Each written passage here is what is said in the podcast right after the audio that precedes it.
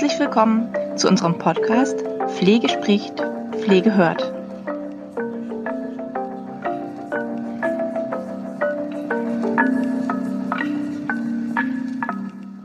Herzlich willkommen zu unserem heutigen Podcast. Heute geht es, wer in die ähm, in den Podcast Plan geguckt hat, ja um das Thema Inkontinenz. Ähm, das ist natürlich ein Thema, wo ich erstmal Gedanken gemacht, okay, ein Podcast zum Thema Inkontinenz. Es ist ein Pflegepodcast. Was ist interessant? Was ist interessant für, für euch als Pflegekräfte zum Thema Inkontinenz? Ähm, ein ganz großes Thema, was ähm, in jeder Einrichtung ein, ein Thema ist, was letztendlich aber irgendwie häufig so by the way läuft. Es gibt Inkontinenzbeauftragte, irgendwo liegen Vorlagen rum, Einlagen rum. Häufig kommt eben auch das Sanitätshaus, manchmal gibt es auch eine Schulung dazu. Ähm, aber das ist kein Thema, was häufig so bis in die Tiefe durchdrungen wird. In der Schule lernen die Schüler, okay, was heißt eigentlich Inkontinenz? Welche Formen von Harninkontinenz gibt es? Belastungsinkontinenz, Dranginkontinenz, Mischinkontinenz. Das ist alles ähm, bekannt häufig gut kann man sagen, okay, ich muss da mich nochmal mit auseinandersetzen. Es ist schon so lange her, ähm, dass ich mich damit auseinandergesetzt habe. Das ist ein erstes, ähm, ja, das ist natürlich eine, eine gute Sache, da nochmal zu reflektieren und zu gucken, okay, wie ist es eigentlich mit dem Fachlichen? Weiß ich noch, was eine Enoresis ist und weiß ich auch, was eine Nykturie ist und welche Formen gibt es und so weiter.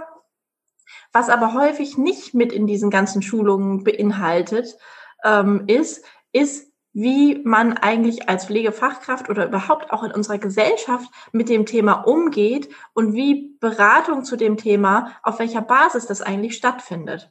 Weil Inkontinenz ist natürlich ein Thema, das ist immer noch ein Tabuthema. Ja, es ist, läuft, läuft zwar in, im Fernsehen auch Werbung für irgendwelche ähm, Tena-Geschichten äh, oder auch für für eben Einlagen und es, es wird eben auch schon in der Werbung suggeriert, äh, es ist okay, ja, es gehört irgendwie dazu. Trotzdem sprechen die meisten Menschen nicht darüber. Ähm, wenn, dann wird das mal so in ganz, ganz engem Freundes- oder Bekanntenkreis vielleicht besprochen, wenn da Probleme sind. Aber es ist jetzt kein gesellschaftsfähiges Thema. Oder es ist immer noch ein Tabuthema, wo vermieden werden könnte, dass bestimmte Symptome da sind, die da sind, wenn man drüber spricht und wenn man vor allen Dingen auch weiß, wo man Hilfe ähm, bekommen kann. Also es ist ja ganz wichtig, mit dem Thema offen umzugehen und auch über diese unterschiedlichen Formen, über die unterschiedlichen Behandlungsmöglichkeiten zu sprechen und Bescheid zu wissen. Ähm, und da habe ich mich in der Tiefe jetzt nochmal äh, auseinandergesetzt mit der Thematik und dabei ist mir eben aufgefallen, dass das Thema ähm, in den Einrichtungen wirklich häufig so ganz peripher nur angeschaut wird. Ja, es ist einfach eine Normalität da, es gibt es. Aber gerade im Umgang mit den Betroffenen diese Sensibilität zu haben, auch nochmal zu gucken, was gibt es noch? Weiß ich wirklich über alles Bescheid? Kann ich denjenigen dazu bringen, dass er sich vielleicht wieder wohler fühlt? Nur indem ich ihm eine, eine richtige oder ein, eine weitere Möglichkeit aufzeige, wie er damit umgehen kann. Was ist Voraussetzung für eine gute Beratung? Natürlich fundiertes Wissen. Ähm, aber auch natürlich ein Fingerspitzengefühl, eine Möglichkeit aufzuklären und auch wirklich Untersuchungs- und Behandlungsmethoden und Möglichkeiten zu kennen und verfügbar zu machen. Auch Prävention gehört dazu und Früherkennung. Gerade wenn, wenn wir jetzt von, vom Heimbereich sprechen, aber auch vom Krankenhaus, wo dann das erste Mal auffällt, oh, ähm, hier, hier, ist, hier ist etwas vorhanden, was vielleicht eine Inkontinenz wird. Gerade da am Anfang kann man noch so gut eingreifen und auch ähm, mit bestimmten Therapiemöglichkeiten, mit bestimmten Hilfsmitteln wirklich dazu ähm, den Menschen bringen, dass er eine hohe Selbstmanagementkompetenz hat. Und darum geht es ja, darum geht es ja auch in dem Standard, dass ein Mensch die Möglichkeit hat, egal mit was er, mit was er gerade zu kämpfen hat, sei es mit Schmerzen, sei es mit Inkontinenz, mit Wunden oder eben mit den ganzen anderen möglichen Erkrankungen oder Beschwerden, die auftreten können, umgehen zu können. Und zwar so gut umgehen zu können, können dass die Lebensqualität nicht so stark darunter leidet, beziehungsweise dass die Lebensqualität auf einem Level bleibt, wo der einzelne Mensch sagt, ja, das ist okay. Ich habe das und ähm, es ist nicht angenehm manchmal, aber ich habe Möglichkeiten, das selbst zu managen und damit umzugehen. Und dazu ähm, braucht es Menschen, Pflegefachkräfte, ähm, Begleitungen, die das Ganze eben mittragen.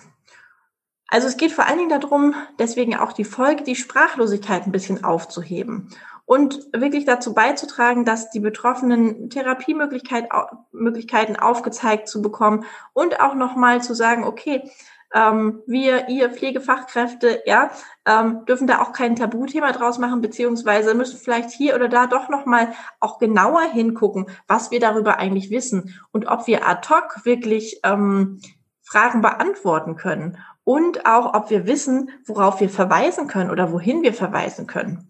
Es gibt dazu etwas ganz äh, Tolles, was ich in dem Zusammenhang gefunden habe. Das ist nichts Neues. Äh, da habe ich einfach noch mal wieder ein bisschen recherchiert und geguckt, was da momentan so auch als Hilfen zur Verfügung stehen. Viele, viele ähm, Einrichtungen haben ja irgendwelche eigenen Flyer oder irgendwelche ähm, ja kooperierenden Sanitätshäuser, die eben da auch mit dazukommen. Es gibt ja die Kontinenzgesellschaft, also die Deutsche Kontinenzgesellschaft. Und die haben eine ganz tolle Broschüre zum Thema Inkontinenz, sowohl Stuhl- als auch Harninkontinenz. Da ist ganz toll definiert, was bedeutet denn eigentlich Inkontinenz. Die verschiedenen Formen sind nochmal vorgestellt, welche Formen der Harninkontinenz oder auch der Stuhlinkontinenz gibt es. Die sind ganz toll beschrieben. Ähm, das ist auch ein ganz tolles Material tatsächlich für, für einen selbst oder auch für eine Pflegefachkraft oder auch um da nochmal ähm, Pflegehelfer reingucken zu lassen, einfach um das Ganze nochmal zu erklären.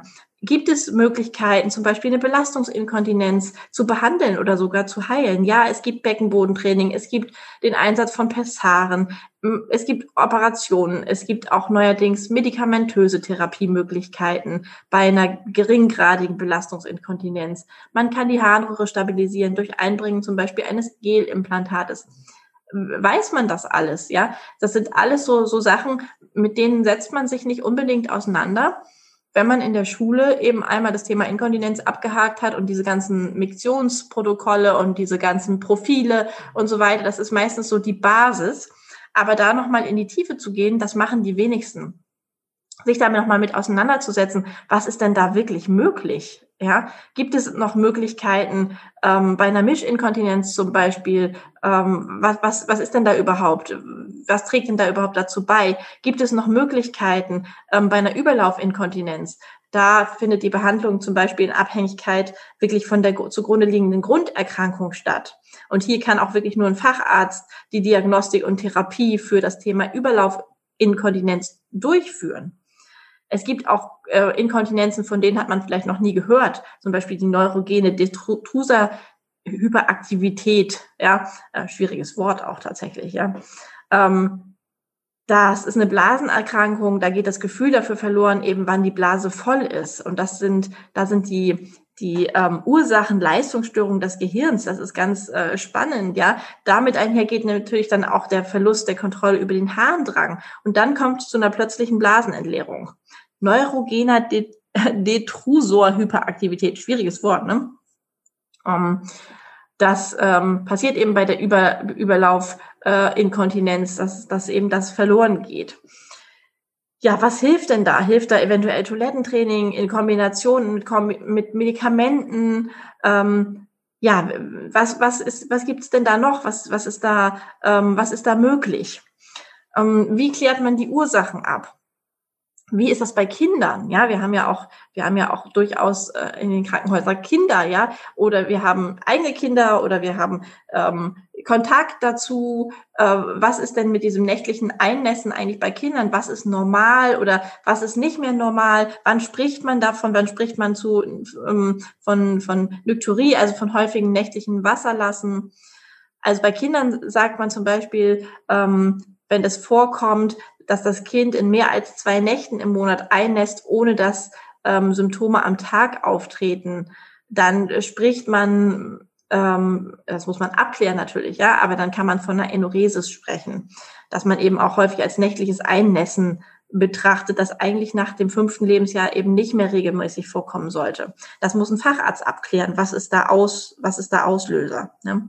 Oder dieses eben die Nykterie, die ich eben gesagt habe, wenn man nicht mehr als üblich getrunken hat, man muss aber trotzdem mehr als zweimal pro Nacht zur Toilette, dann spricht man von einer Nykturie, das ist ein vermehrtes äh, Wasserlassen in der Nacht. So, Ähm, grundsätzlich ist der nächtliche Harndrang eben abhängig von der Trinkmenge vor dem Schlafengehen. Aber Nykturie ist eben etwas, was häufig im, und verstärkt im Alter auftritt. Und hier gibt es ganz unterschiedliche, ähm, ja, ganz unterschiedliche Ursachen, die sind ganz vielfältiger Natur und die, auch die können nur von einem Facharzt richtig erkannt und behandelt werden. Also hier ist es einfach wichtig, sich mit ein paar Phänomenen nochmal auseinanderzusetzen, die man vielleicht ansonsten nicht so mit auf dem Plan hat, wo es eben darum geht, ähm, was ist es, was kann man damit, was kann man dafür tun, was kann man gegen bestimmte Symptome tun, ähm, kann man wieder Kontinent werden, ja, also da ja Harn und auch Stuhl, Stuhlinkontinenz ganz unterschiedliche und vielseitige Ursachen hat, ähm, ist auch die Beratung und die Behandlung eben ein ganz komplexes Themenfeld. Und da muss man sich einfach auf, auskennen und sich nochmal beschäftigt haben. Ja, Hilfe ist möglich. Es steht mittlerweile eine ganze Vielzahl von ganz wirksamen Heil- und Hilfsmitteln auch ähm, ja zur Verfügung. Und eben diese innovativen Methoden und auch die Produkte und auch die Forschung, die geht da immer weiter. Aber da muss man dann eben wirklich up to date bleiben und auch wirklich darüber sich informieren. Und häufig ist es so, es wird so hingenommen. Ja, es wird hingenommen, auch gerade in den, in den Pflegeeinrichtungen, aber auch ambulant. Ich will das jetzt nicht pauschalisieren. Okay, der ist inkontinent, Peng, der kriegt eben eine Einlagegröße XY um. Ja, der kriegt eine gelbe, der kriegt eine blaue, der kriegt eine lilane. Das hat verschiedenes Fassungsvermögen. Ähm, der kriegt das um und fertig. Und Toilettengänge, ja, wenn es passt, so ungefähr. Oder eben auch immer noch teilweise Miktionsprotokolle ähm, oder immer noch feste äh, Toilettengänge, was ja bei der einen oder anderen ähm, Inkontinenzform durchaus sinnvoll sind, aber es kann eben nicht die einzige Maßnahme sein, sondern da kann man eben auch mal gucken, ist noch was abzuklären? Leidet derjenige da wirklich drum? Ist, ist ihm das unangenehm? Wie, äh, welche Auswirkungen hat das auf die Lebensqualität generell ähm, des des Menschen, ja. Und wer ist denn der richtige Ansprechpartner? Weiß ich als Pflegefachkraft überhaupt, wer da so meine Ansprechpartner sind? Wo kann ich mich hinwenden? Welche Ärzte ähm, kann ich denn da auch kontaktieren? Das ist ja nicht nur der Urologe, das ist der Gynäkologe, das ist der Proktologe, das ist der Chirurge, das ist der Neurologe, das ist der Geriater und das ist auch die Rehabilitation. Ähm, auch Apotheker, Physiotherapeuten, Sanitätshäuser. Das sind alles Möglichkeiten, mit denen ich ähm, mit dem man eben zusammenarbeiten kann. Und ich kann natürlich den Arzt sozusagen dabei unterstützen, indem ich eine gute Krankenbeobachtung mache, indem man eben ein Miktionsprotokoll dazu nimmt, um bestimmte Dinge oder auch ein Stuhlgangsprotokoll, um bestimmte Dinge zu beobachten, indem man das Trinkverhalten beobachtet, indem man auch das generelle Wohlbefinden beobachtet. Ähm, weil wenn, wenn es in Abklärung ist, dann wird der Arzt ja detaillierte Fragen stellen und die wird er ja gegebenenfalls auch ähm, euch stellen und nicht nur der Person. Weil es kommt ja immer darauf an, ähm, wie fit ist der Mensch noch äh, während der Diagnostik. Also in dieser ähm, äh, Broschüre der Kontinenzgesellschaft gibt es auch eine Checkliste tatsächlich, ähm, anhand dessen man sich gemeinsam mit dem Patienten oder der Bewohner oder wer es auch immer ist, der Mensch, der eben diese Probleme hat, auf einen Arztbesuch zum Beispiel vorbereiten kann, um da einfach zu helfen, um da eine, eine bessere Abklärung zu machen. Da sind dann so Fragen drin, zum Beispiel wie, ähm, welches Problem haben Sie? Wie häufig am Tag müssen Sie Urin lassen? Wie häufig müssen Sie nachts Urin lassen? Verlieren Sie ungewollt Urin? Wie viel Urin verlieren Sie jeweils? Also es ist ein, wirklich ein detaillierter Fragebogen, der dazu beiträgt, die Diagnostik zu vereinfachen. Dann einfach auch nochmal der Hinweis, also die Deutsche Kontinenzgesellschaft, die bietet eben auch Unterstützung und Rat. Ähm, das ist jetzt hier keine Werbung für die Deutsche Kontinenzgesellschaft, das ist einfach so entstanden daraus, dass die sich eben einfach mit der Thematik ganz explizit befassen und da auch ganz, ganz viele Links zu haben. Die haben ein Miktions- und Stuhlgangstagebuch zum Download, die haben Adressen, die haben Termine, die haben Links ähm, Beratungsstellen und so weiter, Beckenbodenzentren. Also wenn man da wirklich sich mal mit befassen möchte, ähm, dann ist es schon eine ganz tolle Anlaufstelle weil hier einfach auch die Möglichkeit ähm, besteht, zu sagen, das ist sehr interdisziplinär.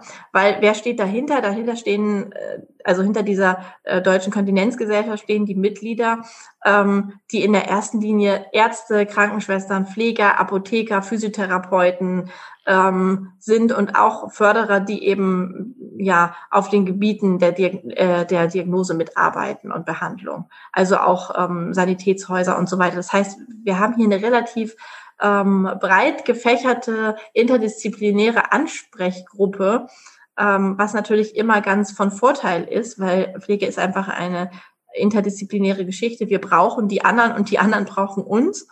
Und hier ist einfach so mein Fazit gewesen, als ich mich mit dem Thema nochmal dezidiert beschäftigt habe. Ähm, guckt euch den Standard nochmal richtig an. Ähm, hier findet man schon ganz, ganz viele Hinweise, ganz, ganz viele, ganz, ganz viel Wissen, was man sich vielleicht auch nochmal, ähm, wenn man den Standard liest, zu, zu Gemüte führen äh, kann, könnte. Nicht jeder muss für alles Fachmann sein. Darum geht es nicht. Es ist ja auch nicht jeder im Betrieb der Fachmann für die Wunde. Ähm, wichtig ist aber zu wissen, wo finde ich Möglichkeiten der Beratung, wo finde ich Möglichkeiten, etwas nachzulesen, wo kann ich mit dem Betroffenen vielleicht hingehen, worüber ähm, möchte der vielleicht auch reden, hier nochmal sich zu reflektieren und zu hinterfragen und eine Sensibilität einfach aufzubauen für dieses Thema. Weil Pflege ist ein ganz breiter Bereich und wir ergänzen uns da alle äh, meistens ganz wunderbar. Das heißt, jede Einrichtung hat ja ihre Fachmänner und ihre Fachfrauen auch für bestimmtes Thema. Ähm, aber es darf eben nicht nur so sein, dass der Inkontinenzbeauftragte für die Bestellung des Materials zuständig ist, sondern hier nochmal einfach auch sich zu hinterfragen, falls man das jetzt gerade ist. Ja, ich bin jetzt Inkontinenzbeauftragter, ich mache die Bestellung, ich gucke, ob das alles noch so passt aber weiß ich denn auch wirklich genügend ähm, über die Symptomatik und weiß ich wirklich auch, ja, wen ich ansprechen kann und wie ich sensibel mit dem Thema umgehe und wie ich diese Sprachlosigkeit ein Stück weg, ein Stück weit vielleicht auch, ja, nehmen kann. Ja, soweit heute zu unserem Thema. Ähm, ich wünsche euch einen wunderschönen Tag und bis zum nächsten Podcast. Tschüss.